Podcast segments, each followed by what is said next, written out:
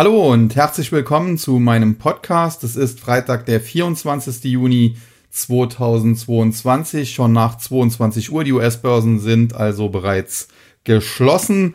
Und was wir dort heute gesehen haben, war natürlich ein Spektakel. Das kann man nicht so anders sagen. Sowohl der Dow Jones als auch äh, die Nasdaq deutlich im Plus. Und äh, das gilt ja auch nicht nur für den heutigen Handelstag, sondern wir haben in den letzten Tagen eine sehr, sehr starke Kurserholung gesehen. Man muss das allerdings auch immer in den richtigen Kontext äh, hineinsetzen, denn äh, ich kriege jetzt schon vermehrt äh, Mails und äh, äh, Fragen dazu, ob es das jetzt war mit der Korrektur, ob der Bärenmarkt zu Ende ist. Natürlich äh, wissen kann das niemand und möglich ist das natürlich, aber man muss auch schon sagen, wenn die Stimmung innerhalb so kurzer Zeit so schnell wieder ja nach oben dreht, wenn also jetzt schon wieder viele Angst haben, da die nächste Kursrally zu verpassen und dass wir bald wieder auf neuen Allzeithochs stehen, dann ist das eigentlich äh, nicht unbedingt ein typisches Zeichen dafür, dass die Korrektur schon zu Ende ist, dass der Bärenmarkt schon zu Ende ist. Und äh, ja, wie gesagt, wissen kann man es nicht, aber was man halt äh, definitiv sagen kann, ist, äh, dass eine Schwalbe noch keinen Sommer macht. Und wenn man sagt, in dieser Woche hat der Nasdaq, keine Ahnung, sieben oder acht Prozent gewonnen, dann muss man eben auch dazu sagen, in der Vorwoche hat er fünf Prozent verloren. Und äh, ja, das ist halt äh, beides Teil der Wahrheit. Und äh, deswegen möchte ich da nicht zu schnell zu euphorisch werden. Denn äh, klar, die Geldpolitik ändert sich erst einmal nicht. Ich komme gleich noch dazu, welche Änderungen es im Laufe der Woche dennoch gab in dieser Richtung.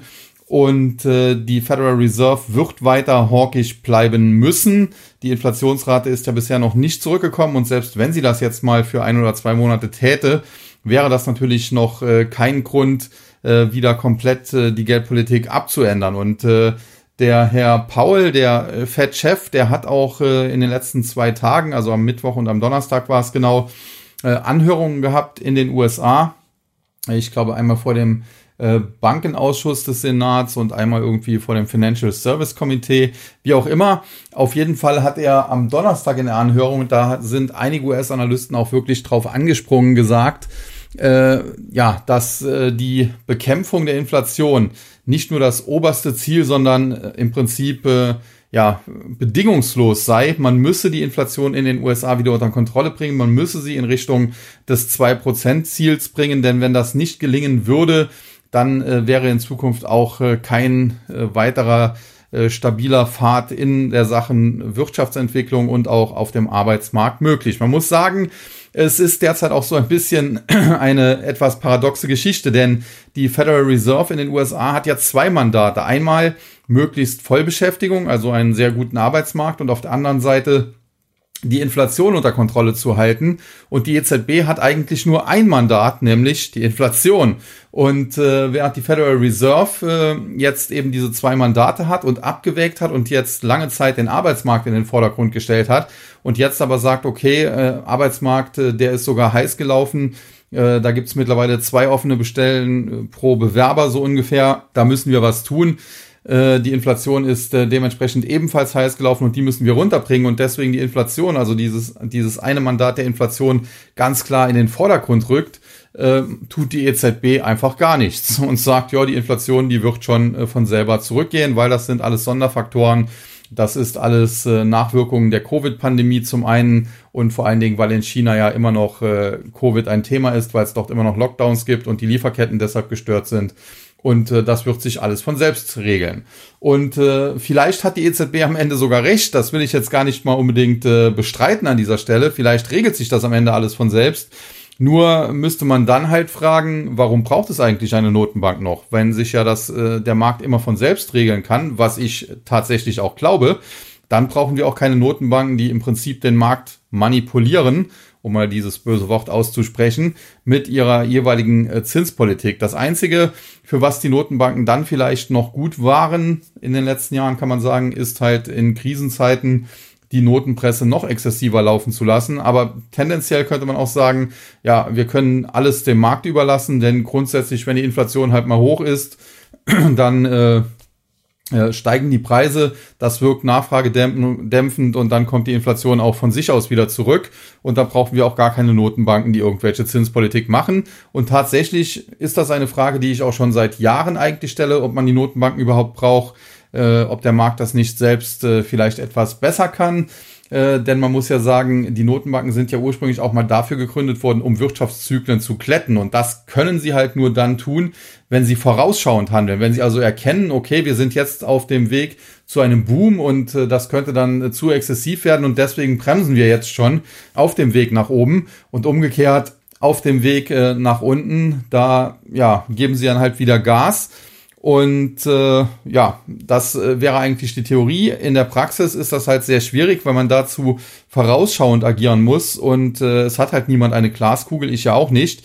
Und äh, dementsprechend kann man dabei natürlich dann auch immer Fehler machen. Und aus Angst vor diesen Fehlern agieren sie dann halt eben nicht vorausschauend, sondern, die Fed sagt es ja selbst, data-dependent, also datenabhängig. Ja, und wenn die Notenbank aber immer nur das äh, macht, was die Wirtschaftsdaten gerade hergeben, dann sind sie eigentlich immer schon zu spät dran. Insofern, äh, gerade das, was die EZB tut, ist eigentlich der Beweis, äh, dass zumindest die EZB im Prinzip am Ende auch überflüssig sein könnte. Und äh, was für die EZB gilt, gilt dann eben auch für andere Notenbanken. Die Federal Reserve muss man sagen, das hat äh, James Bullard heute übrigens gesagt, der ehemalige Superfalke, der ja zuletzt auch etwas dovischer geworden ist. Äh, der hat nämlich äh, eine Aussage getroffen, die ganz interessant war. Ist nur auf Twitter, habe ich die gelesen. Ansonsten leider nicht äh, groß in der Öffentlichkeit breitgetreten worden. Aber er hat gesagt, wir haben ein Jahr lang zu lang Geld gedruckt oder zu viel Geld gedruckt in, in Sachen Pandemiebekämpfung. Wir hatten vor einem Jahr, also ein Jahr früher, hätten wir schon äh, restriktiver werden müssen und dann hätten wir die Probleme, die wir heute haben, äh, erst gar nicht bekommen. Und ja gut, jetzt kann man natürlich sagen, rückblickend, hinterher ist man immer schlauer. Das gilt natürlich für mich, äh, aber auch für James Bullard. Aber tatsächlich ist das natürlich eine Aussage, die auf der einen Seite wahrscheinlich richtig ist und auf der anderen Seite dann aber eben auch zeigt, äh, dass die Notenbanken ohnehin nicht das können, was sie eigentlich tun sollten und dementsprechend äh, kann man in Frage stellen, ob man sie überhaupt braucht. Aber kommen wir zurück äh, zum Markt selbst. Was ist da in dieser Woche so außergewöhnliches passiert? dass der Markt so durchstarten konnte. Man muss sagen, am Montag hatten wir noch diesen Feiertag, Juneteenth in den USA, da der Emanzipationstag, Befreiungstag der Sklaven, der doch begangen wurde, der erst seit 2021 äh, durch ein, äh, ja, ein, ein äh, Dekret von äh, Joe Biden zum offiziellen Feiertag dann auch geworden ist. Und äh, ab Dienstag ging es dann im Prinzip äh, jeden Tag nach oben, am Anfang gedämpft und jetzt äh, Donnerstag, Freitag dann mit Schwung.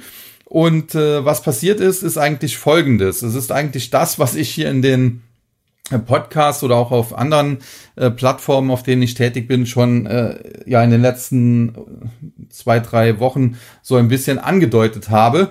Prinzipiell muss man sagen, was wir jetzt gesehen haben, ist aus meiner Sicht immer noch eine Bärenmarkt-Rallye und wir sind nach wie vor im Bärenmarkt. Äh, man muss allerdings auch sagen, ich hätte das so nicht erwartet. Ich hatte ja Ende Mai, Anfang Juni eine Bärenmarkt-Rallye angekündigt gehabt, die damals ja auch letztlich gekommen ist und dann so ab 9. Juni etwa ging es eben bergab. Jetzt hätte ich, das muss ich ganz ehrlich sagen, keine solche Dynamik mehr erwartet. Es war ja am Anfang auch wenig dynamisch. Ich hätte gedacht, dass wir so eine Art technische Gegenreaktion auf die Verluste der Vorwoche sehen, dass es da vielleicht 5, 6 Prozent im Laufe der Woche nach oben gehen kann, aber dass es jetzt im Prinzip 8 Prozent und mehr geworden sind, das ist etwas zu dynamisch und da muss man jetzt auch aufpassen, wie es in den nächsten Tagen weitergeht. Aber der, der Trigger dieser Rallye, wenn man so will, der ist eigentlich äh, genau das, was ich zuletzt immer betont habe, denn wir haben im Laufe der Woche gesehen, dass die äh, Erwartungen an die Zinspolitik der Federal Reserve deutlich zurückgekommen sind. Und zwar am Freitag vor einer Woche, als ja noch quasi Weltuntergang bei vielen war, äh, dachte man noch, dass der US-Leitzins, äh, das kann man am äh, CME FedWatch Tool immer ganz gut ablesen. Wer das also sich selbst anschauen will, einfach mal bei Google CME, also CME auf Deutsch, und dann FedWatch, F-E-D-W-A-T-C-H eingeben. Äh, dann kommt er da auf ein Tool, ein kostenloses Tool der CME Group. Äh, CME ist auch eine Börse, so wie die deutsche Börse, die Chicago Mercantile Exchange. Und äh, die bietet das sogenannte FedWatch Tool an und dort wird auf Basis von Zinsfutures ausgerechnet, wie hoch die verschiedenen Wahrscheinlichkeiten sind, wo der Leitzins eben demnächst stehen soll. Und da gibt's dann oben in diesem FedWatch-Tool so, so eine Menüleiste. Da ist immer das, das nächste die nächste FED-Sitzung erst einmal äh, ja, blau in dem Fall äh, angekreuzt, hinterlegt. Äh, das ist jetzt am 27. Juli, das ist dann das Datum der nächsten Zinsentscheidung. Und wenn man doch draufklickt, wie gesagt, wenn man das Tool öffnet, kommt man automatisch auch zunächst mal dahin. Dann sieht man äh, die, äh, die, die Wahrscheinlichkeit für einen Leitzins von 2 bis 2,25 Prozent. Die liegt aktuell bei 16,2 Prozent und die für 2,25 bis 2,5 Prozent bei 83,8 Prozent. Was bedeutet, da wir derzeit ja einen Leitzins haben von 1,25 bis 1,5 Prozent, äh, dass für das nächste Mal mit hoher Wahrscheinlichkeit von über 80 Prozent, aktuell zumindest, ein äh, Zinsschritt nochmal von 75 Basispunkten erwartet wird. Das heißt, nach dem nächsten, nach der nächsten Notenbanksitzung soll der US-Leitzins bei 2,25 bis 2,5 Prozent liegen. Klickt man dann weiter auf das nächste Meeting, das, die Meetings sind immer alle sechs Wochen, das findet dann am 21. September statt, beziehungsweise das Meeting ist immer zwei Tage. Das Meeting selbst dauert also, ist der 20. und 21. Aber die Leitzinsentscheidung selbst kommt immer am Ende des zweiten Tages und das ist dann eben der 21. September. Und dort sieht man dann, die Erwartungen für den Leitzins und dann sieht man 2,5 bis 2,75 Prozent, aktuell Wahrscheinlichkeit 11,4 Prozent, dann 2,75 bis 3 Prozent, aktuelle Wahrscheinlichkeit 63,5 Prozent und 3 bis 3,25 Prozent, aktuelle Wahrscheinlichkeit von 25,1 Prozent. Und das bedeutet, dass hier von den Marktteilnehmern mit überwiegender Mehrheit nur noch ein Zinsschritt von 0,5 Prozent, also von 50 Basispunkten erwartet wird. Soweit muss man sagen, hat sich da nicht so viel getan. Die Wahrscheinlichkeiten sind zwar äh, etwas zurückgekommen, quasi für den nächsten großen Zinsschritt und auch für einen äh, 0,5 Prozent Zinsschritt im September. Aber bis dahin hat sich letztendlich noch nicht viel, noch nicht viel getan. Die äh, überwiegende Wahrscheinlichkeit ist immer noch einmal 75 Basispunkte und dann nochmal 50 Basispunkte. Für das Meeting äh, das dann am 2. November zu Ende geht und da eine Leitzinsentscheidung getroffen äh, wird, äh, da sieht das Ganze dann schon anders aus. Und zwar sind hier die Wahrscheinlichkeiten für einen Leitzins von 2,75 bis 3 Prozent 6,9 Prozent, für 3 bis 3,25 Prozent 43,2, für 3,25 bis 3,5 40,1 und für 3,5 bis 3,75 9,8. Und da man ja im September mit über 63-prozentiger Wahrscheinlichkeit 2,75 bis 3 erwartet, äh, ja, erwartet man dann äh, im Prinzip äh, für das Meeting im November aktuell sogar mit der höchsten Wahrscheinlichkeit von 43,2 Prozent nur noch einen 25 Basispunkt Zinsschritt. Äh, etwa, das hält sich so etwa die Waage 40,1 Prozent erwarten nochmal 50 Basispunkte. Aber das ist zumindest schon mal ein bisschen gekippt. Äh, da ist der Zinspfad, der erwartete Zinspfad der Marktteilnehmer schon etwas ja, äh, weniger steil geworden, denn man muss natürlich immer davon ausgehen, dass das, was die höchste Wahrscheinlichkeit aktuell hat, dass das dann auch das sein wird, was am Ende eintritt. Das muss natürlich nicht so kommen, denn es sind ja Wahrscheinlichkeiten, aber das ist aktuell halt äh, der wahrscheinlichste Zinspfad, zumindest so wie er von den äh, ja, Marktteilnehmern an den entsprechenden äh, Zinsfutures-Märkten gepreist wird. Und dann für das äh, Meeting am 14. Dezember, also das letzte diesen Jahres, da geht dann das Jahr 2022 auch schon zu Ende. Da erwartet man jetzt äh, mit überwiegender Wahrscheinlichkeit, dass der Leitzins am Ende bei, 42, äh, 3,25 bis 3,5 Prozent liegen wird mit 42,6 Prozent Wahrscheinlichkeit. Äh, ebenfalls noch sehr wahrscheinlich 34,3 Prozent ist 3,5 bis 3,75. Die anderen Wahrscheinlichkeiten, die sind dann eher gering. Und äh, für das Meeting, das dann am 1. Februar 2023 stattfinden wird, da erwartet man jetzt aktuell nur noch 3,5 bis 3,75 Prozent und äh, die Wahrscheinlichkeit, dass es sogar nur 3,25 bis 3,5 Prozent werden, die ist fast schon gleich auf. Das heißt, äh, man erwartet insbesondere zum Jahresende hin und dann auch Anfang nächsten Jahres deutlich weniger äh, in Sachen äh, Federal Reserve, in Sachen Federal Funds Rate. Und äh, das ist natürlich eine Sache, die natürlich dem Markt auch etwas Luft zum Atmen gegeben hat. Denn wie gesagt, äh, vor einer Woche, da war man noch fest äh, der Überzeugung, dass im Februar 2023 äh, der Leitzins in den USA bei vier Prozent etwa liegen wird. Und jetzt äh, ja, ist das schon auf 3,5 bis 3,75 Prozent zurückgegangen und es bahnt sich sogar an, dass man im Februar vielleicht sogar nur 3,25 bis 3,5 Prozent erwartet.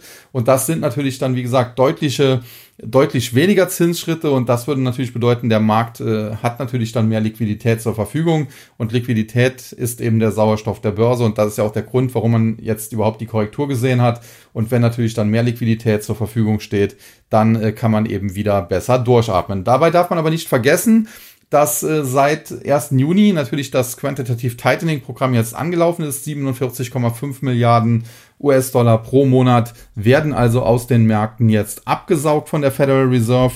Das muss man einfach auch zur Kenntnis nehmen. Und vor allen Dingen muss man auch zur Kenntnis nehmen, äh, dass eben das Ganze zum 1. September hin auch nochmal verdoppelt werden soll. Und wenn die Federal Reserve das natürlich tatsächlich in die Tat umsetzt, das ist natürlich auch immer unter Vorbehalt, denn das kann natürlich auf jeder Notenbanksitzung auch wieder gekippt werden dann äh, würde das äh, natürlich äh, insbesondere ab September nochmal neuen Druck auf die Märkte bedeuten, weil dann eben 47,5 Milliarden äh, pro Monat zusätzlich aus dem Markt abgesaugt würden. Ja, und äh, dann kann man natürlich auch noch einen Blick werfen auf die Reverse Repos. Äh, das ist im Prinzip das Geld, äh, über, Übernachtgeschäfte, wenn man so will, äh, dass die Banken in den USA an die Federal Reserve zurückgeben, weil sie dafür keine Verwendung haben. Und das ist natürlich ein großer Teil, nicht äh, die komplette, aber ein großer Teil der sogenannten Überschussliquidität. Und äh, die Überschussliquidität, die lag noch äh, Anfang des Jahres äh, 2022, also so Dezember 21, Januar 22 bei etwa 4 Billionen. Sie lag dann zuletzt im äh, Mai nur noch bei etwa 3,5 äh, Billionen.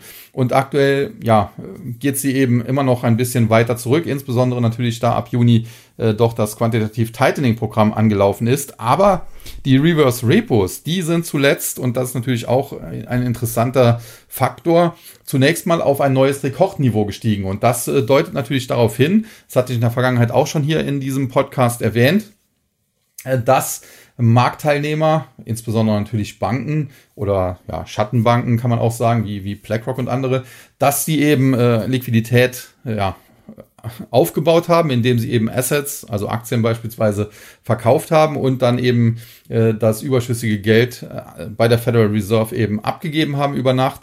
Und äh, es ist schon erstaunlich, und das haben wir jetzt zuletzt schon beobachtet, und ich hatte das auch schon vor ein paar Wochen mal als Thema, dass immer, wenn die Reverse Repos deutlich nach oben gehen, wenn also mehr Liquidität im Prinzip äh, äh, da ist, dann geht's mit dem Markt nach unten. Kein, äh, verwundert in dem Sinne auch nicht, weil es werden halt Aktien verkauft, dadurch wird Liquidität aufgebaut und die wird dann halt bei der Notenbank abgegeben.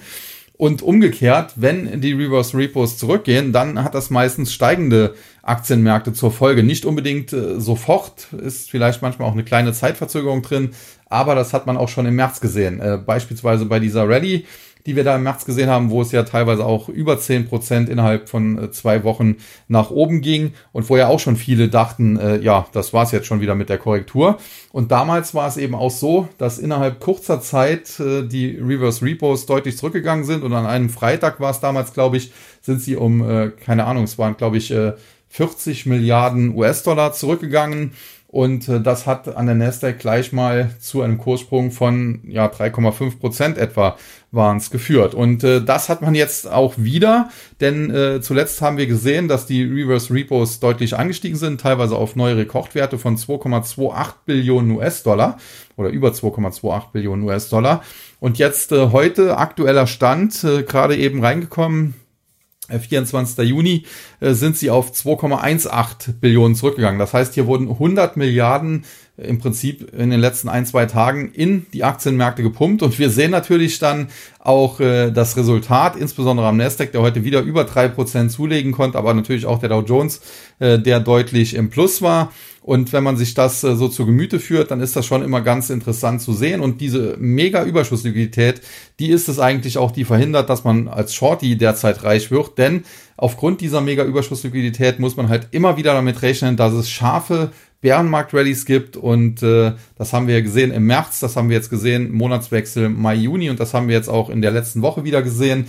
Und äh, wie gesagt, da muss man sehr, sehr genau drauf aufpassen. Das ist das Problem. Äh, wenn es diese hohe Überschussliquidität nicht geben würde, und die FED ist ja dabei, die abzusaugen, dann äh, könnte man als Shorty wahrscheinlich reich werden. Dann könnte man hochgehebelt mit Hebel 5 oder 10 äh, da im Markt rumshorten. Das Problem ist nur, wenn man das jetzt macht und man erwischt da einen blöden Tag, äh, wie vielleicht heute, dann äh, sieht das natürlich äh, sehr, sehr schlecht aus. Und deswegen grundsätzlich würde ich sagen, mal abwarten, wie weit diese Rallye jetzt trägt. Ich könnte mir vorstellen, dass die bald auch wieder zu Ende ist. Und äh, grundsätzlich sind Kurse im Nasdaq 100 über 12.000 wahrscheinlich eher äh, Kurse, wo man tatsächlich auch Shorts aufbauen sollte, aber halt sehr, sehr vorsichtig davor gehen. Hebel vielleicht maximal zwei bis, wenn man ganz mutig ist, drei. Und ja, das impliziert ja dann auch, dass man zum Beispiel bei Knockout-Zertifikaten einen äh, möglichst weiten äh, K.O. dann eben hat. Wenn man es äh, höher gehebelt macht, wenn man da Hebel 5 oder vielleicht sogar 10 einsetzt, dann äh, nur mit ganz kleinem Geld, denn wie gesagt, es kann jederzeit passieren, äh, dass so eine Bärenmarkt-Rallye einen auf dem falschen Fuß erwischt, dass der Markt dann 10% oder mehr nach oben schießt. Und das kann natürlich in Einzelwerten noch mehr sein. Und wenn man dann natürlich mit Hebel 5 drin ist, dann hat man sofort mal sein Geld halbiert und mit Hebel 10 hat man sogar vielleicht schon den Totalverlust. Also da immer sehr, sehr gut aufpassen, nicht äh, zu viel wollen und äh, sehr, ja, gediegen vorgehen. Aber tendenziell muss man sagen, wenn es komplette Ausverkäufe gibt, wie das in der letzten Woche war, dann kann man darauf setzen, dass es bald auch mal zu einer Gegenbewegung nach oben kommt.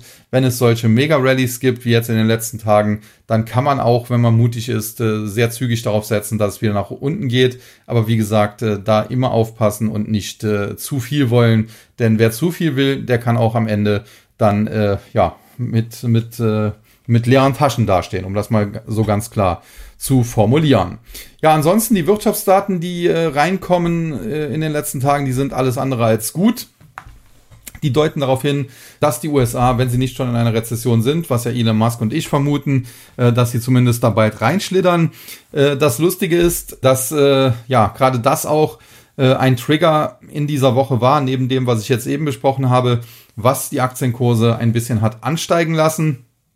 Denn man muss ganz klar sagen, äh, dass wenn es zu einer Rezession kommt oder wenn wir vielleicht schon in einer drin sind, dann muss früher oder später auch äh, die Inflationsrate zurückgehen.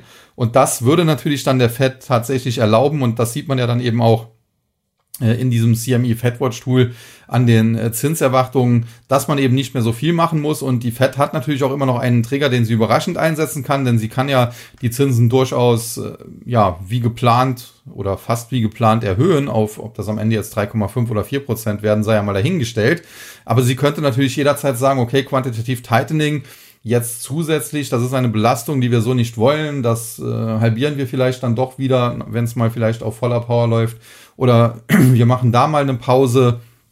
Also sie hat da durchaus Ventile, um auch dem Markt immer wieder Luft zu geben. Und zuletzt muss man auch sagen, haben einige Notenbanker äh, jetzt mit Ausnahme des, des Fed-Chefs, also Paul selbst, der ist nach wie vor der, der mega Falke, super hawkisch unterwegs.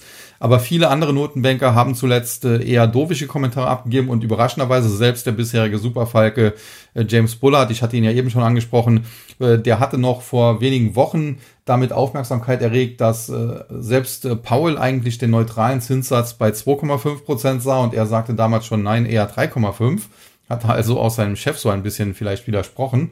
Und eben jener James Bullard, der hat sich zuletzt dahingehend geäußert, äh, dass äh, vielleicht quantitativ Tightening gar nicht so lange laufen muss, wie man das ursprünglich gedacht hat, äh, weil man eben durch die ja, Zinspolitik oder durch die Geldpolitik, die man zuletzt gefahren hat, schon so viel erreichen konnte, dass man da vielleicht nicht so restriktiv in dieser Sache vorgehen muss. Und letztlich ist natürlich quantitativ Tightening auch so eine Sache, das ist ja im Prinzip eine Sache, die die Federal Reserve nur macht, um ihre Bilanz zu reduzieren. Aber letztlich ist es ja wirklich nahezu jedem egal. Also weder der US-Präsident äh, verlangt, dass die Fed die Bilanz reduziert, noch irgendwelche Marktteilnehmer, die ganz sicher nicht. Äh, letztlich ist völlig egal, ob die Notenbankbilanz äh, 2 Billionen, 5 Billionen, 8 Billionen oder, oder 50 Billionen ist, kann man sagen.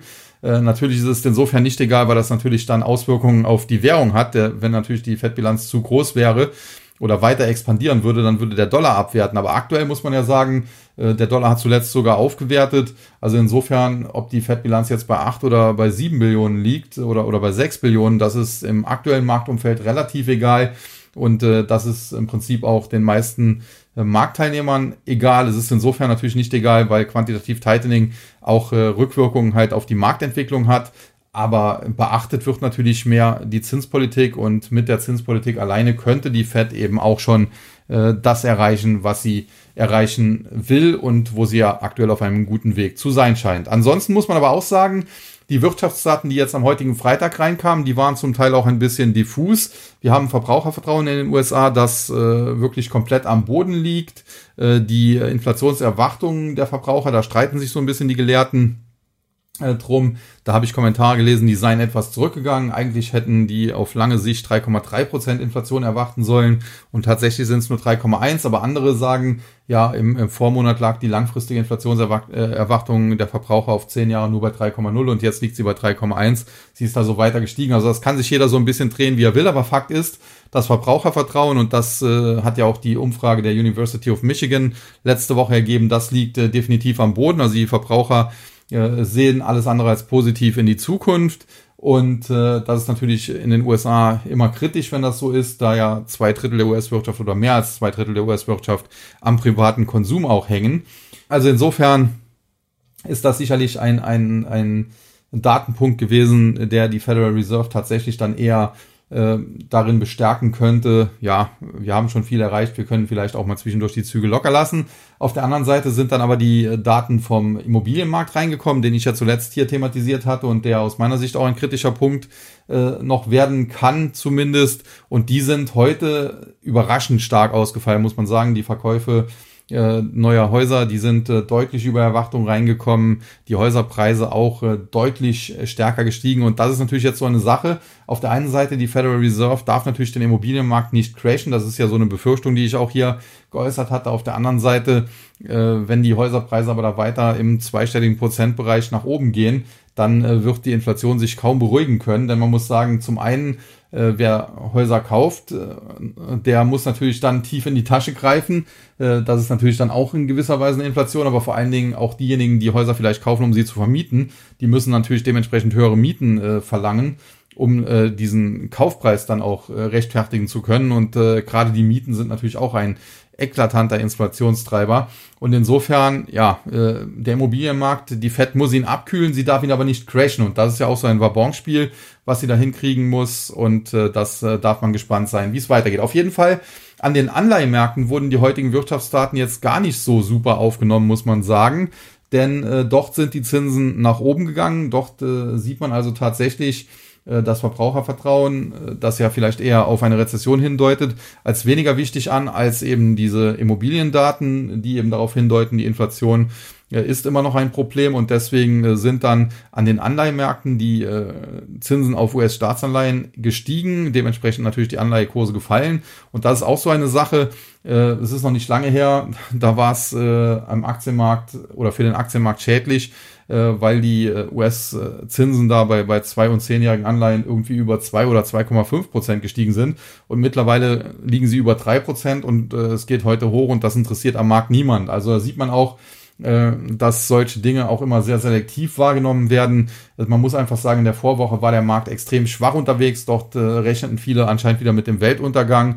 Und äh, jetzt in dieser Woche hat sich das ein bisschen entspannt, aber das kann natürlich dann in der kommenden Woche schon wieder anders aussehen. Ansonsten muss man sagen, die Kryptos geben eigentlich immer ganz gut äh, zuletzt den äh, Weg der Aktienmärkte vor. Wenn man sich anschaut, der Bitcoin ist ja am letzten Wochenende, insbesondere Freitag und, und Samstag dann, teilweise auf äh, unter 18.000 Dollar gefallen. Das sah also wirklich schlimm aus und es gab schon wieder viel in den sozialen Medien auch gefaselt, dass der auf Null fällt und äh, eh wertlos sei und eh nur Spielgeld sei und weiß der Geier was alles. Ja, und heute stehen wir bei über 21.000. Wer dort also das Dip gekauft hat, hat mal eben in wenigen Tagen 20 Prozent gemacht. Jetzt kann man natürlich sagen, gibt natürlich auch genug Kritiker, ja, das ist aber keine Währung, viel zu volatil. Ja, das äh, würde ich insofern auch bestätigen. Kryptowährung ist vielleicht auch der falsche Begriff, Kryptoassets oder wie auch immer man es nennen will, wobei man sagen muss, der Bitcoin ist ja noch tatsächlich angetreten als eine Kryptowährung, als eine Alternative zum Dollar. Und auch da muss man sagen, habe ich Montag zum Beispiel beim was die Wirtschaftswoche oder das Handelsblatt äh, interessanten Artikel gelesen, der eigentlich relativ neutral war, der also auf Risiken hingewiesen hat, aber auch auf Chancen und auch darauf hingewiesen hat, dass in der Vergangenheit schon mehrfach der Bitcoin totgesagt wurde und dann immer wieder auferstanden ist. Also insofern der Artikel war schon recht neutral eigentlich, leicht negativ vielleicht angehaucht, aber insgesamt doch einigermaßen neutral für deutsche Medien. Aber die Kommentare darunter, die waren dann zum Teil natürlich haarsträubend. Äh, da wurde natürlich wieder der Tul Tulpenzwiebel-Vergleich ausgepackt und weiß der Geil, was alles für ein Unfug. Ja, und äh, mittlerweile muss man sagen, lachen dann halt diejenigen, die äh, auf die Kryptowährungen, auf den Bitcoin äh, vertraut haben, die äh, können jetzt eben dann äh, ja erstmal mit einem Lächeln ins Wochenende gehen, denn der Bitcoin, wie gesagt, jetzt sogar über 21.000 Dollar wieder. Natürlich ist das immer noch schwach. Wenn man sich anschaut, dass der im November vergangenen Jahres noch bei 69.000 lag, dann ist das immer noch mehr als gedrittelt, aber es sind halt auch von den Tiefs schon 20 Prozent. Und generell muss man sagen, viele Altcoins hat es zuletzt natürlich komplett zerrissen, aber die haben sich im Laufe der Woche jetzt auch ganz gut erholt. Und äh, ja, äh, da sieht man eben, äh, Risiken und Chancen gibt es eben immer am Markt. Man muss halt auch bereit sein, äh, gewisse Risiken einzugehen, um Chancen nutzen zu können. Ich würde allerdings jetzt auch nicht davon ausgehen, um auch das klarzustellen, äh, dass der Bitcoin jetzt wieder durchstartet und dass wir hier in drei Wochen über Kurse von, äh, von 30 oder 35.000 Dollar schon wieder reden. Das glaube ich nicht. Äh, mag sein, dass die Erholung noch einen Tick weitergeht. Der Abverkauf zuletzt war auch sehr, sehr stark. Aber generell sind wir halt übergeordnet und da beißt die Maus auch keinen Faden ab. Das zeigen auch alle Charts, muss man sagen noch in einem Abwärtstrend und äh, der muss erstmal aufgebrochen werden und erst dann kann man von einer Trendwende sprechen und äh, aktuell, wie gesagt, äh, gibt die fundamentale Situation, insbesondere die geldpolitische Situation, das eigentlich nicht her. Ja, und damit bin ich eigentlich äh, äh, zum Marktgeschehen, wenn man so will, fertig, aber möchte dann jetzt noch, weil das ja zuletzt auch ein Wunsch war, dass ich auch mehr auf Einzelaktien noch eingehe und habe das ja früher in den YouTube-Videos auch immer so gemacht, dass ich die Gewinner und Verlierer aus den äh, großen Indizes besprochen habe. Zunächst im DAX hatten wir heute auf der Verliererseite Zalando, E.ON und RWE. Bei Zalando muss man sagen, gab es eine heftige Gewinnwarnung. Umsatz- und Gewinnwarnung. Die Aktie war deswegen heute im Tagestief, glaube ich, sogar unter 21 Euro. Dafür muss man sagen, hat sie sich dann wieder ja, fantastisch erholt, denn der Schlusskurs 25,14 war sie zwar immer noch bei den größten Verlierern, aber hatte gerade noch 1,6 Prozent verloren. Zwischenzeitlich war sie sogar mal ins Plus gedreht und ich ärgere mich hier ein bisschen über mich selbst, weil ich hatte die Gewinnwarnung gestern Abend gelesen und hatte gedacht, ja, wartest mal morgen früh ab, äh, wie es da losgeht und wenn die da irgendwie bei 21 rumkrebst, dann gehst du long, äh, vielleicht auch gehebelt so ein bisschen und habe das dann heute Morgen völlig verpennt, habe das nicht gemacht, ja, und das hätte sich nach, im Nachhinein natürlich als absolut richtig herausgestellt. Also das äh, war natürlich dann saublöd von mir. Äh, dann E.ON, eher defensiver Wert, Energieversorger, prinzipiell eigentlich in der aktuellen Phase eine Aktie, die man suchen müsste, aber vor dem ganzen Hintergrund äh, des Ukraine-Kriegs, Russland, äh, der möglichen Einschränkung der Gasversorgung oder der schon erfolgten auch, aber die vielleicht dann auch noch weitergehen wird, ja, da sind äh, die Versorger generell jetzt zuletzt auch ein bisschen unter Druck geraten, zusammen mit den Rohstoffwerten ja auch. Und äh, E.ON deswegen heute unter Druck. Charttechnisch muss man sagen, sieht das in der Aktie jetzt auch nicht mehr gerade überragend aus. Äh, sie hat zuletzt äh, von den Zwischenhochs bei über 12 Euro deutlich nachgegeben, aber zuletzt insbesondere dann auch unter die 10 Euro Marke gefallen. Jetzt auch äh, drauf und dran, vielleicht sogar Richtung 8 zu fallen. Und wenn sie unter 8 fallen würde, wäre das wahrscheinlich nochmal ein neues Verkaufssignal. Also insofern derzeit sehr schwach unterwegs und dann E.ON, äh, neben E.ON äh, die AWE als äh, Tagesverlierer sogar. Zuletzt noch recht stark gewesen, muss man sagen, ist auch noch nicht so lange her. Äh, hier vor, vor etwa einem Monat, 20. Mai, hat sie noch ein neues Hoch gemacht, mehr Jahreshoch bei äh, knapp 44 Euro mittlerweile zurückgekommen unter 38. Und wie gesagt, das äh, ist natürlich alles dieses Thema Rohstoffe, Rezession, äh, Russland und so weiter. Und das lastet kurzfristig auf diesen äh, Versorgern, muss man sagen. Aber generell sehe ich jetzt insbesondere RWE nicht so schlecht, muss man sagen.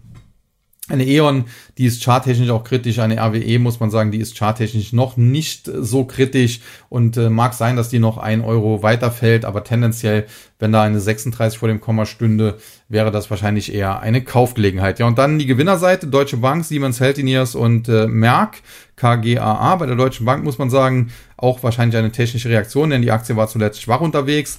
Äh, große Begründungen, warum eine Bankaktie jetzt heute gesucht sein sollte, gibt es eigentlich so nicht, denn in einer Rezession äh, da müssen Banken oftmals auch äh, Kredite abschreiben. Natürlich der Zins, äh, der wieder vielleicht dann kommt, wenn die Negativzinsen in Europa beendet werden sollten, tatsächlich durch die EZB der würde helfen. Und ansonsten war es eigentlich nur eine Nachricht, die sonst noch hätte ja vielleicht helfen können. Denn gestern Abend, also am Donnerstagabend, hat die Federal Reserve das Ergebnis des Bankenstresstests bekannt gegeben und da wurde auch die US-Tochter, wenn man so will, der Deutschen Bank geprüft und die hat wie alle 34 Banken, muss man sagen, diesen Stresstest ohne Beanstandung äh, überstanden und das hat vielleicht der Aktien der Deutschen Bank heute auch noch ein bisschen geholfen. Dann Siemens Healthineers, natürlich defensiver Wert, Medizintechnik, äh, insofern ja, in den USA waren die Medizintechnikunternehmen heute nicht so gesucht, da war eher Risk On, aber der DAX, der hat sich ja in den letzten Tagen so ein bisschen auch äh, von den amerikanischen äh, Indizes nach unten so ein bisschen abgekoppelt. Erst heute im Tagesverlauf hat er dann wieder ein bisschen mehr Stärke bekommen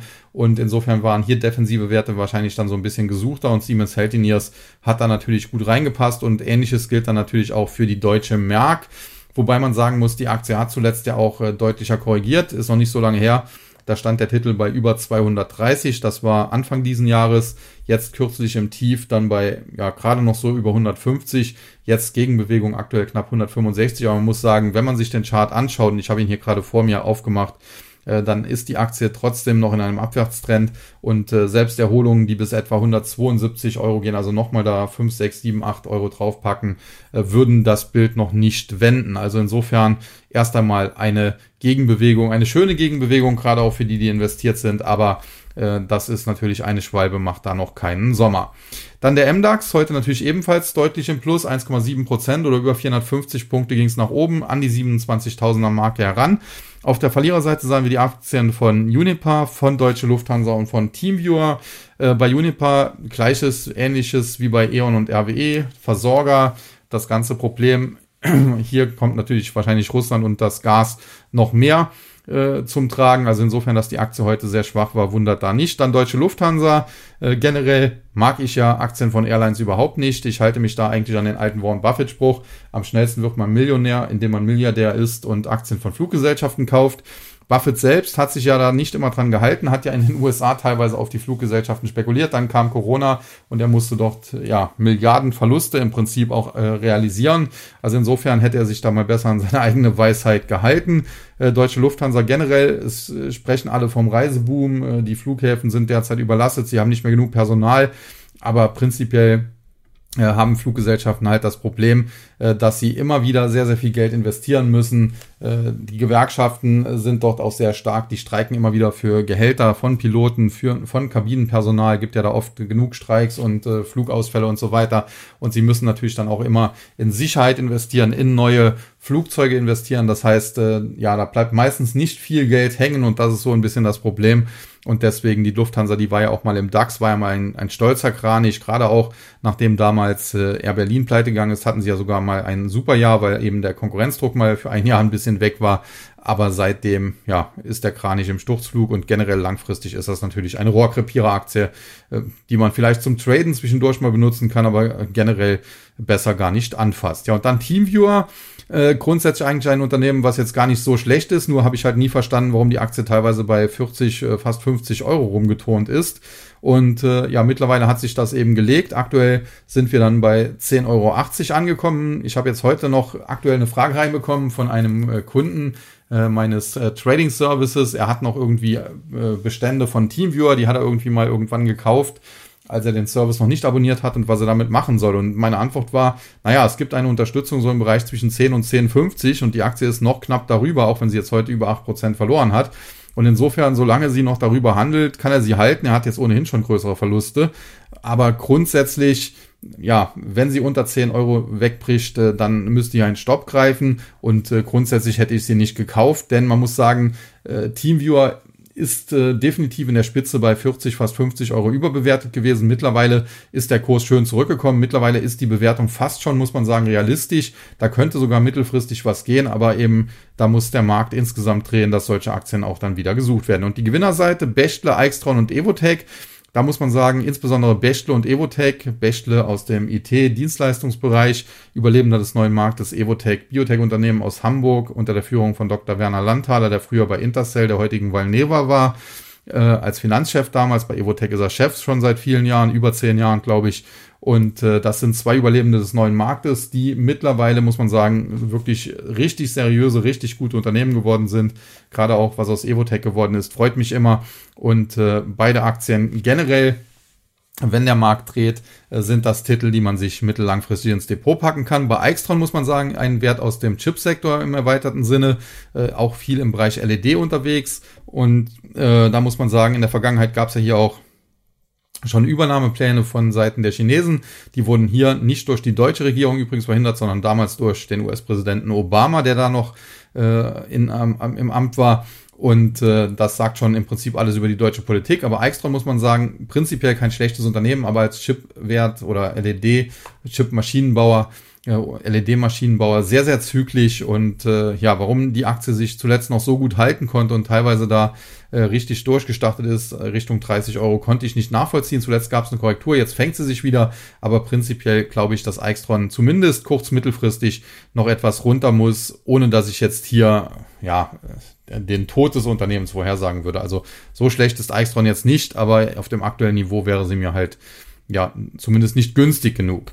Ja, dann der S-DAX, äh, heute ebenfalls mit einer Erholung, 160 Punkte, 1,33 Prozent, 12.175,86.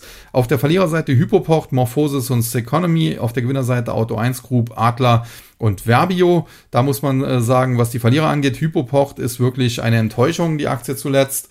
Äh, das Problem hier ist halt auch, sie war massiv überbewertet. Zudem, ja, mit seinen Angeboten ist man natürlich auch im Bereich Immobilienfinanzierung tätig.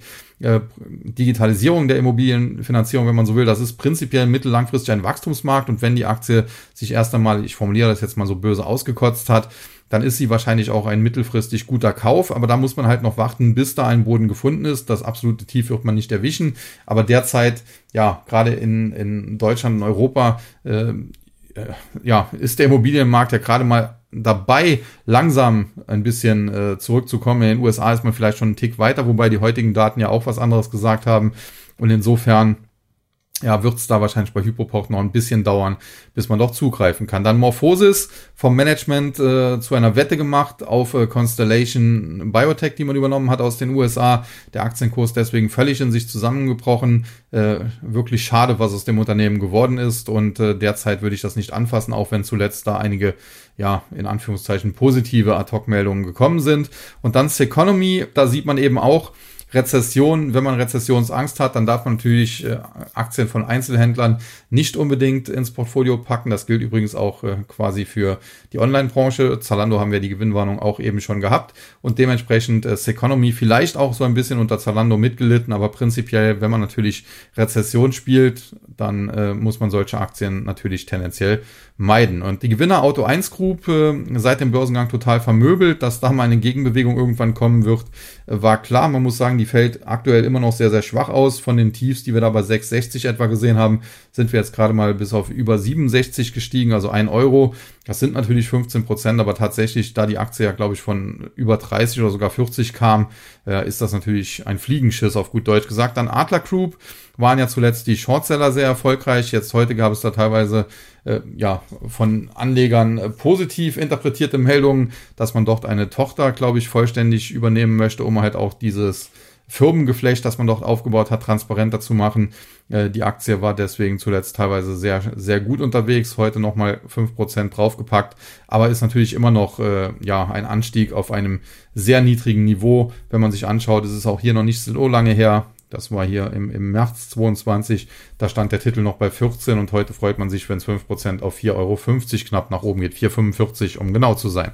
Ja, und dann Verbio. Da gab es heute eine Gegenbewegung, nachdem es gestern ein, in Anführungszeichen, Crash um über 20% gab. Äh, Hintergrund des Crashs gestern war, dass es äh, Meldungen gab, äh, dass äh, insbesondere Deutschland und Großbritannien eventuell da gegen Biosprit vorgehen wollen weil man eben Angst hat äh, durch den Ukraine-Krieg, dass es zu einer weltweiten Hungersnot kommt und äh, da gehört eben gehören Lebensmittel nicht in den Tank, sondern auf den Teller, so die Argumentation. Äh, Deutschland und Großbritannien wollten dort angeblich vorangehen.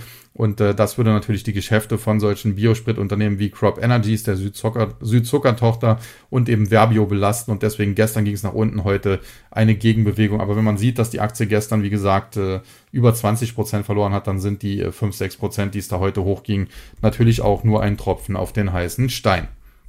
Ja, und dann der TechDAX, der sich natürlich dann äh, den US-Indizes äh, so ein bisschen angeschlossen hat, heute mit einem kräftigen Plus, fast 80 Punkte oder 2,78 Prozent ging es nach oben, aber nach wie vor unter der Marke von 3000. Generell muss man sagen, die Erholung in den USA charttechnisch deutlich besser äh, als in äh, Deutschland, denn dort äh, wurde auf Sicht von zwei Wochen äh, quasi neue zwei Wochen Hochs gemacht im Dow Jones und an der Nasdaq und das ist in Deutschland im DAX, MDAX, SDAX, TechDAX nirgendwo gelungen. Was die Gewinner-Verlierer angeht, haben wir sie im Prinzip fast alle besprochen. Verlierer, Teamviewer, Morphosis hatten wir schon. Vata äh, haben wir aktuell in meinem Trading Service einen Short laufen. Den haben wir am Montag, war es glaube ich, aufgebaut, als äh, Goldman Sachs hier eine Kaufempfehlung lanciert hatte. Die Aktie war da teilweise über 90 Euro. Da habe ich gesagt, okay, das nutzen wir für einen Short. Muss man sagen, die Kursverluste, die wir anschließend gesehen haben, sind nicht nur Kursverluste gewesen. Es gab auch eine Dividendenzahlung, deswegen Dividendenabschlag. Aber tendenziell unser Short liegt, glaube ich, 14, 15 Prozent schon im Plus. Also das äh, war gut getimt. Ansonsten, wie gesagt, Morphosis und äh, Teamviewer schon besprochen. Und die Gewinner, Extron, Evotech, Verbio, die hatten wir eben auch schon, so dass wir den Tech-DAX relativ schnell abhandeln konnten oder können. Ja, und dann äh, die amerikanischen Märkte, der Dow Jones hier auf der Verliererseite, Verizon Communications, United Health Group und Walmart.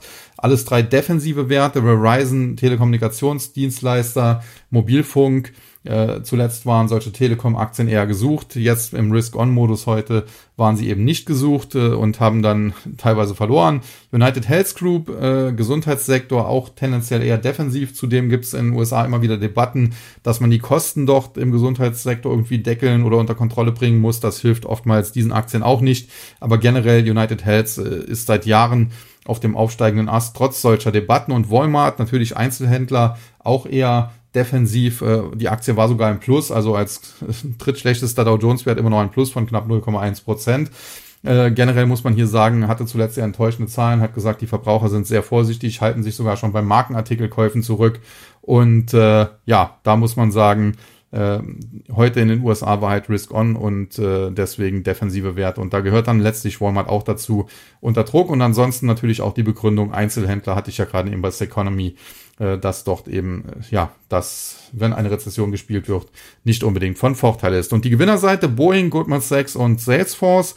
Boeing hat es ja zuletzt komplett zerrissen. Die Aktie ist jetzt in einer größeren Erholungsbewegung, aber da muss man auch äh, die Kirche im Dorf lassen. Denn auch hier, ich erinnere mich noch dran, Markus Koch hat mal vor ein paar Wochen in seinen Videos gesagt, er hat irgendwie bei, bei 190 oder so Boeing gekauft, was ich damals schon eher kritisch gesehen hatte. Ähm, aber hat auch gesagt, der Mann weiß, was er tut, deswegen äh, will ich da auch nicht zu viel äh, irgendwie dazu sagen, nicht, dass es irgendwie als Dissen rüberkommt. Aber im Nachhinein muss man sagen, war meine Einschätzung jetzt nicht so schlecht. Also bei 190 sie zu kaufen, sie ist äh, erstmal bis 117 gefallen, hat sich dann zwischenzeitlich mal erholt, hat dann sogar noch neue Tiefs gemacht im Bereich 115, 113 sogar sehe ich gerade. Und jetzt zuletzt dann die Erholung. Das Problem ist, die ist jetzt so im Bereich 140, 141 angekommen und prinzipiell wäre das das ideale Erholungsziel, um jetzt wieder nach unten abzutauchen. Und da muss man jetzt mal abwarten, wie es in den nächsten Tagen weitergeht. Heute auf jeden Fall war Boeing mal wieder ein äh, größerer Gewinner, drittgrößter Gewinner im Dow Jones mit 5,6% plus. Dann Goldman Sachs, zuletzt ebenfalls deutlich korrigiert. Und jetzt heute eben das Comeback. Vielleicht hat auch hier der bestandene Stresstest geholfen, aber auch hier muss man sagen, die Aktie dennoch weiter im Abwärtstrend. Also insofern, da haben die Bullen auch noch längst nicht gewonnen. Und äh, Tagesgewinner Salesforce, auch eine Aktie, die es zuletzt stark zerrissen hat, Softwaresektor. Ja, gab es zuletzt auch interessante Interviews mit äh, Mark Benioff, dem Mitgründer und äh, ja, CEO äh, des Unternehmens. Der hat gesagt, äh, ja, es wird nie wieder jetzt nach der Pandemie so sein wie vorher. Es wird sehr viele Leute geben, die im Homeoffice arbeiten und so weiter und so fort. Allerdings in dem Artikel stand dann eben auch drin, und das ist natürlich eine Sache, die man da, dabei bedenken muss, Salesforce hat vor nicht allzu langer Zeit für Milliarden äh, Slack gekauft und Slack ist natürlich ein Unternehmen, so ein äh, Messenger-Dienst, wenn man so will, äh, der natürlich gerne eingesetzt wird, wenn Arbeiter im Homeoffice sind. Wir hatten das zum Beispiel, als ich bei Share Deals noch geschrieben habe, da wird das auch eingesetzt. Und dementsprechend, ja, waren diese Äußerungen vielleicht so ein bisschen auch, äh, ja, Talk My Own Book so ungefähr. Nichtsdestotrotz, Salesforce ist auch äh, eine Aktie, ähm, wie es äh, ja einige gibt, wie ich ja eben auch schon eine genannt hatte, äh, die, wenn der Markt dreht, sicherlich zu den äh, Favoriten zu zählen ist und die man sich dann natürlich ins Depot packen sollte. Sie ist nicht umsonst in ja, 20 Jahren, etwas mehr wie 20 Jahren äh, von einem Start-up zu einem Dow Jones-Titel herangewachsen. Ja, und dann noch die Gewinner im Nasdaq 100 oder Gewinner und Verlierer, um genau zu sein. Auf der Verliererseite hatten wir Biogen, Illumina und Lucid Group, wobei man sagen muss, äh, Illumina und Biogen beide mit leichten Kursgewinnen. Biogen 0,26%, Illumina 0,2%. Beides Biotech-Titel. Äh, Biogen, da komme ich ohnehin nicht äh, so richtig mit klar. Gab es ja auch diese Alzheimer-Medikamentenzulassung. Das Medikament hat sich dann aber nicht verkauft, weil jeder gesagt hat, es wirkt ja sowieso nicht. Insofern kommt man sich da fragen, warum überhaupt die Zulassung. Illumina, prinzipiell eine Aktie, wo ich sagen muss, absolutes Top-Unternehmen.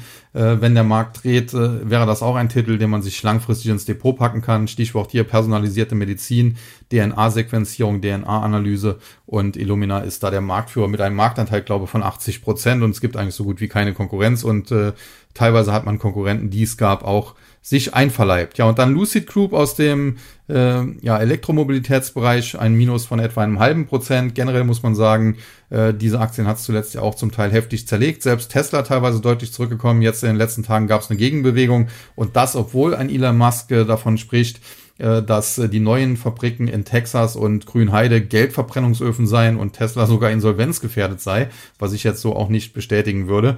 Und äh, dennoch, es hat die Aktie nur kurz belastet. Jetzt heute gab es wieder ein dickes Plus und äh, da muss man mal sehen, wie es weitergeht. Ansonsten die Gewinnerseite hatten wir Meta Platforms, Airbnb und Okta. Meta Platforms, die ehemalige Facebook, natürlich zuletzt auch arg verprügelt. Insofern ist das auch noch eine Erholung im Abwärtstrend. Im Prinzip, wenn man sich das charttechnisch anschaut, ja, kann die Aktie lassen wir mal hier zeichnen, äh, noch, ja, wie soll man es sagen, äh, bis etwa ja, 180 problemlos steigen, je nachdem, wie man den Abwärtstrend einzeichnet, sogar noch höher.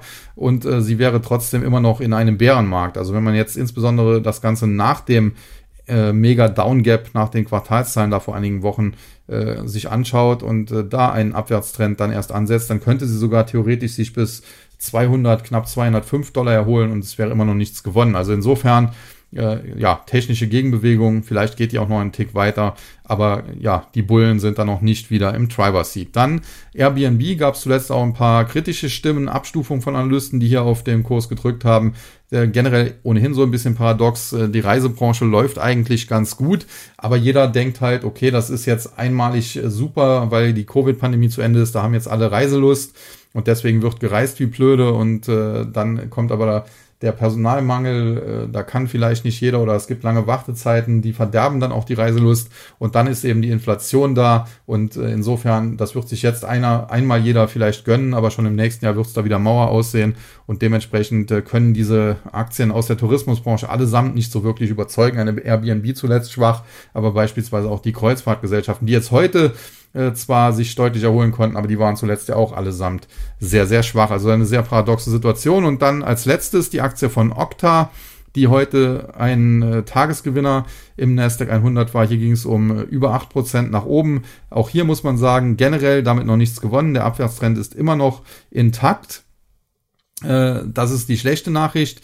Die gute Nachricht, die es aber auch gibt, äh, die Aktie hat da unten äh, zuletzt so eine Art W-Formation gebildet, eine sehr ja, komische Formation zwar, äh, aber wenn sie das weiter fortführen kann und wenn sie im Zuge dieser Formation am Ende dann auch den Abwärtstrend brechen könnte, wozu sie allerdings nachhaltig über 110, 111 steigen müsste, Dollar, wohlgemerkt, äh, dann hätte sie großen Platz nach oben, dann könnte sie erstmal problemlos in Richtung 140 bis 150 steigen. Und wenn sie da erstmal wieder wäre, dann hätte sie natürlich eine deutlich bessere Ausgangsbasis, um danach vielleicht noch wieder steigende Kurse zu sehen. Bei Okta muss man sagen, ein Unternehmen aus dem Bereich äh, Cyber Security, wenn ich das richtig in Erinnerung habe, äh, wo es aber vor nicht allzu langer Zeit auch äh, ja so einen kleinen Skandal gab. Äh, den hat man natürlich dann eingepreist. Mittlerweile muss man sagen, scheint er verarbeitet sein, ist so Identitätsmanagement, um das vielleicht äh, ein bisschen auszuführen, was dort betrieben wird. Und wie gesagt, heute auf jeden Fall der Tagesgewinner. Es gibt konstruktive Ansätze, aber man muss aussagen, äh, ja, vom Eis ist die Kuh hier auch noch nicht. Ja, und das äh, war's dann für heute. Der Podcast heute sehr lange gedauert, war heute sehr redselig, äh, habe auch sehr viel an dieser Stelle besprechen können, glaube ich. Generell, man hört es vielleicht so ein bisschen raus, äh, das, was wir jetzt heute gesehen haben oder was wir die letzten Tage gesehen haben, ist aus meiner Sicht schon wieder am Anfang, muss man sagen, so Dienstag, Mittwoch dachte ich, naja, eine technische Gegenreaktion, da müsste mehr Dynamik drin sein, sonst ist das Ganze eher bearish. Jetzt in den letzten zwei Tagen kam dann aber wieder eine Dynamik rein, wo man sich auch fragt, ja, spinnen die denn alle?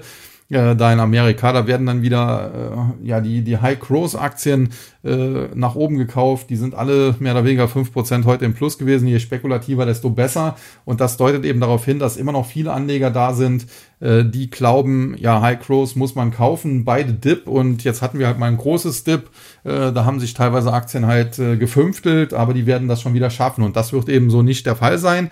Es wird in Zukunft differenziert sein und es wird auch nicht so sein, dass selbst die guten Aktien in, in drei Monaten oder selbst wenn das jetzt äh, schon äh, das Korrekturende wäre, dann wäre es jetzt trotzdem nicht so, dass in drei Monaten eine PayPal wieder bei 300 steht oder eine, eine Block wieder bei, bei 280 oder eine äh, Zoom wieder bei 500 oder, oder, oder, sondern äh, da sollte man sich darauf einstellen, das wird lange dauern. Und insofern muss man auch sehr, sehr vorsichtig sein, wenn man jetzt da in den Markt hineingeht äh, dass man sich da nicht zu viel von verspricht. Kurzfristig sind teilweise, äh, wenn man das richtig trifft, äh, auch nach oben extreme Renditen möglich. Da kann dann irgendwelche High-Growth-Aktien auch mal 20, 25 Prozent in zwei, drei Tagen bringen.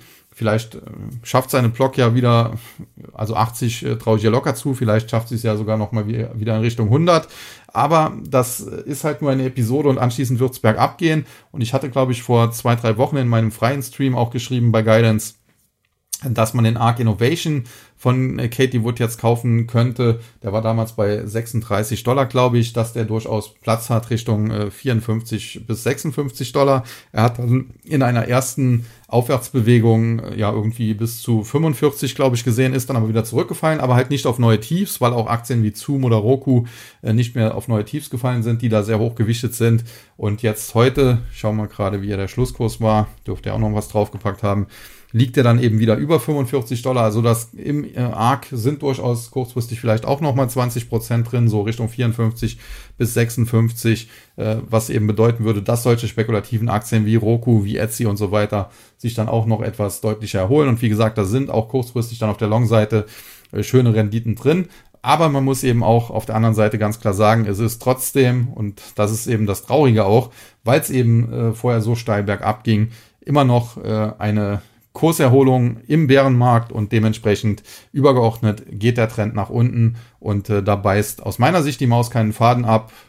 Da muss ich leider immer noch äh, pessimistisch bleiben, auch wenn mir das schwerfällt. Aber was man eben sagen muss, es gibt äh, durchaus auch äh, positive Ansätze und das habe ich letztens auch in einem Webinar gesagt, äh, dass ich mir durchaus vorstellen kann, dass die Korrektur der Bärenmarkt vielleicht dann doch schneller zu Ende geht, als ich das vielleicht auch vorher schon erwartet hatte. Ich hatte immer gesagt, ja, wenn es gut läuft, äh, kann es vielleicht im vierten Quartal schon langsam wieder besser werden. Hatte dann zuletzt gesagt, vielleicht dauert es doch eher bis Mitte nächsten Jahres. Mittlerweile, ja, komme ich dann zu dem Schluss, vielleicht äh, schaffen wir es tatsächlich Ende diesen Jahres schon, dass wir zumindest uns auf äh, ja, niedrigem Niveau stabilisieren und dann langsam wieder auf den Weg nach oben machen äh, dass dann die Korrektur zumindest mal vorbei ist, dass man nicht mehr mit so stark fallenden Kursen weiterrechnen muss. Aber ich möchte auch nicht zu viel Optimismus versprühen, genau wie ich letzten Freitag auch nicht zu viel Pessimismus äh, versprühen wollte. Aber das, was ich letzten Freitag gesagt habe, gilt natürlich prinzipiell immer noch. Die Gewinnschätzung der Analysten, die haben keine Rezession auf dem Zettel, die sind eigentlich noch zu hoch, die müssen runter. Und äh, das KGV im S&P, das war letzten Freitag, glaube ich, bei 18,95. Der S&P ist diese Woche deutlich gestiegen, dürfte also jetzt wieder Richtung 20 gelaufen sein. Und äh, im, im Schnitt, im langjährigen Schnitt, lag das eher so im Bereich 18 bis 19. Aber wenn man die letzten Jahre diese Null-Negativ-Zinszeit wegrechnet, dann lag es sogar eher im Bereich von 14 bis 16, also in der Mitte 15. Und äh, wenn man das beides eben zusammenfasst, dann hat der Markt im äh, Worst Case auch noch erhebliches Abwärtspotenzial. Und das sollte man halt nie aus den Augen verlieren und auch jetzt, äh, wenn es mal ein paar Tage gut lief, eben nicht zu euphorisch werden. Und das ist auch mein Problem. Das sehe ich auch äh, bei meinen Services. Äh, jetzt ging es mal drei, vier Tage nach oben und schon äh, schreien alle wieder, oh mein Gott, äh, jetzt platzen Shorts, jetzt geht es dann doch äh, in einem durch und äh, der Boden ist gefunden und so weiter. Ja, und äh, eigentlich äh, liegt die Masse halt immer falsch und wenn die Mehrheit so schnell so positiv wird, dann muss man sagen, ist das tendenziell eher kritisch zu sehen und dementsprechend, wie gesagt, äh, kann ich leider meine Stimmung noch nicht ganz drehen, wenngleich ich sagen muss, was wir jetzt zuletzt gesehen haben, war definitiv ein konstruktiver Ansatz, aber er ändert halt nichts daran, dass die Federal Reserve noch einige Zinserhöhungen durchführen äh, wird. Ich hatte immer gesagt, bis äh, vier oder viereinhalb Prozent sehe ich den Leitzins eh nicht steigen. Da war schon eine Übertreibung. Die wurde jetzt vielleicht so ein bisschen abgebaut. Aber Quantitative Tightening ist jetzt angelaufen mit halber Power, soll im September dann verdoppelt werden auf 95 Milliarden. Und äh, das sind natürlich alles Dinge, die dann auch nochmal belastend wirken können. Ja, das soll es dann für heute gewesen sein. Fast eine ganze Stunde. Ich hoffe, dass es nicht zu viel Gelaber war. In diesem Sinne mache ich dann die Verabschiedung wenigstens kurz und sage an dieser Stelle schönes Wochenende. Tschüss und bye bye bis zum nächsten Mal. Es verabschiedet sich wie immer Ihr euer Sascha Huber.